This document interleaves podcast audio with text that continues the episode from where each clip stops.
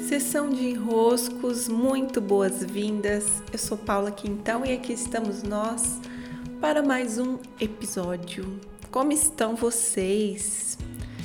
Eu adorei que vocês tenham é, escrito, comentado e publicado também seus textos inspirados no podcast sobre o caminho ser soberano.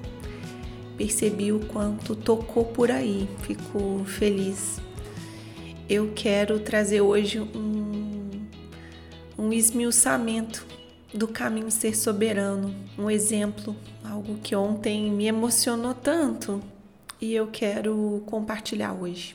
Ontem eu estava assistindo ao primeiro episódio do Masterchef que foi ao ar em 2019 e deve ser facilmente encontrado no YouTube. Eu estava assistindo no Prime e teve uma cena que foi muito tocante porque ilustrou com exatidão o que eu disse sobre o caminho já ser o resultado em si. Lá estava no primeiro episódio aquele tanto de concorrentes para que fossem aos poucos passando por provas de eliminação. Ainda estavam em fase de seleção. Em uma das provas estavam ah, duas mulheres, né? uma senhorinha ela tem 60 e poucos anos. O marido dela estava lá, né? Aquela senhorinha bem típica, é, toda acolhedora, sem saber direito como mexer nos, nas batedeiras, nos equipamentos que eram muito tecnológicos para ela, toda perdida ali pela cozinha, sem saber onde que estava cada coisa. E na mesma competição estava uma outra moça mais nova, talvez com uns 30, 40 anos, e muito é, emocionada e muito nervosa, porque o braço dela doía durante a prova e ela começou a ficar assim, bem ansiosa de não conseguir realizar. Passaram de etapa e na etapa de cozinhar, as duas acabaram repetindo o mesmo padrão da primeira parte, né? Uma muito nervosa, o, um desespero assim na, no executar.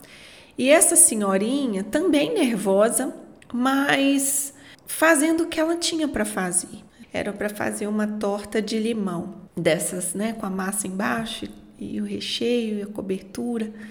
Num momento em que estavam já encerrando, todas tinham usado o maçarico para dar aquela queimadinha assim na, na clara em neve e essa senhorinha deu para ver claramente que ela nunca tinha usado o maçarico.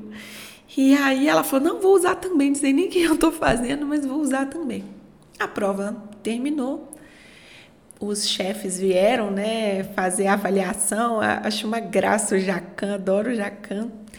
Também estava ali a Paola, o Fogaça, fizeram a avaliação. E claro, né, a torta da senhorinha era uma torta dessas como a gente faz em casa bem doce. A massa ela fez aquela massa de biscoito maisena, que é muito comum de fazer em casa. Então não estava eh, profissional. Mas todos foram muito simpáticos com ela, muito queridos. O Jacan pediu beijo e tudo, aquela um estado de alegria, de celebração. Alegria dela estar ali. Né? Para ela aquilo era magnífico. Aquilo era divino e era perceptível nela um estado de agradecimento por estar ali. Do outro lado, essa outra moça, chorando, desesperada, triste porque não fez direito, porque ficou ruim.